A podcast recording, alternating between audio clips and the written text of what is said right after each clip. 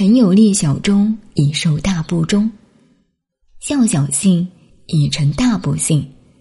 可不虑之以诈乎？用人之难，人心之险诈。有些人小事忠的很，但他是借此达到另外一个大不忠的目的。有些人小信一定好，而他是要完成他的大不幸。所以要考虑到，是不是真正的险诈？不过话又说回来，从历史人生的经验上看，有许多人，他的才具本事，也是做小事一定尽忠，绝不施诈，并没有存心骗人，也不是为了什么大的反叛目的，这样做了多少年，可是。一把他放到大的职位上去就完了，他就不忠了。于是别人说此人失诈，但在我的看法不同，这是主管对于人才的看法没有深切的了解。这种人在小位置上忠心，到了大位置上并不是不忠心，而是受环境的包围，于是变坏了。这不是他炸不炸的问题，而是他这材料不够做那个大位置。等于很好吃的小吃馆子，如果要他办酒席大菜就完了。还有就是年龄的问题，这就是老子的话：人老了，戒之在德；年老了，样样想装。这个“德”字就出了毛病。这不能说他在年轻时的作风就是假的，因为年轻人不在乎，觉得自己还有前途，来日方长，有的是机会，所以就不至于贪得。年纪大了的人觉得在世的日子短了，先弄一点到手吧，这样一来就完了。这就是心理的问题。讲修养，就是要把这种心理变化过来，能有这个气质的变化，这才是真本事、真修养。这也并不容易。所以，关于这一点，我对于古人的这个观点还是不同意，因为他讲的是道理，没有研究人的心理。人的心理是跟着空间、时间在变更的，一个人。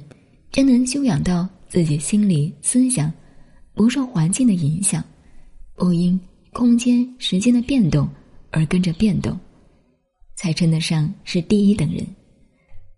但是世界上的人都做了第一等人，那第二等人谁去做呢？君有貌丽而内忍，自取人而行为，可不虑之以虚乎？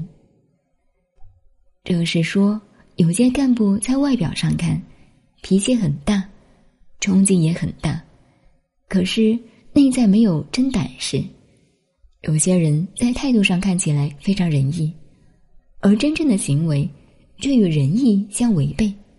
就是说，有的人在平日看起来是蛮仁义的，可真要是到了义利之间的关键头上，要做一决定时。他就变得不对了，所以当主管的人对干部的看法考核，要考虑到是不是表里如一、脚踏实地。臣有害同常以专朝，塞下情以拥上，可不虑之以忌乎？这个情形很多的。人类嫉妒的心理是天生的，一般人所谓的吃醋，好像男女之间相爱，女性的妒忌心特别容易表现，所以一般都说女性醋劲最大。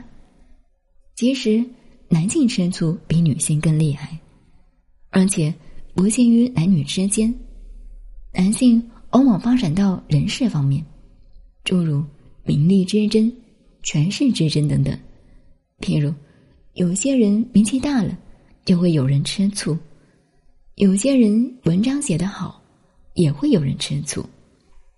字写的好了也吃醋，乃至于衣服穿的好了，别人也会吃醋，甚至两个人根本不认识也吃醋。这是什么道理呢？这是高度的哲学和心理学。嫉妒是人与生俱来的劣根性，无论上面领导的人，或者做人家干部的人。对于这些都要知道的，人的心里是这个毛病。有些人关系打击同事，自己专权，于是挡住了下面的情形，同时使下面也不了解上面的意思。这都是出于嫉妒的心理，才发生这些情形。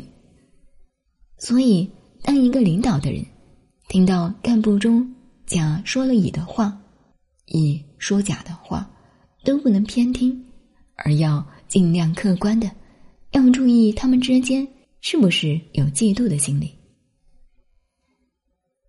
臣有尽邪说以乱世，因自然而伤贤，可不虑之以谗乎？挑拨说坏话、害人的话，就是谗言。这是古今中外严厉的。譬如一个文人，尤其是学哲学、学逻辑的人，经常容易犯这个错误。逻辑学好了以后，非常会辩理，怎么样都说得对，死的也可以说成活的，在理论上、逻辑上绝对通，但事实上不一定对。所以有些干部能言善道。很有文采，很有思想，专门发表邪说。这段文字上看“邪说”两字，写在这里明明白白，看起来很清楚。如果我们做了主管的时候，干部进邪说，不一定写文章。对于某件事情，他轻轻一句话就听进去了，中了他的邪说，乱了真理。他用一种。好像是对的道理，而伤害了好人，所以当领导人的就要顾虑到，是不是有谗言的作用。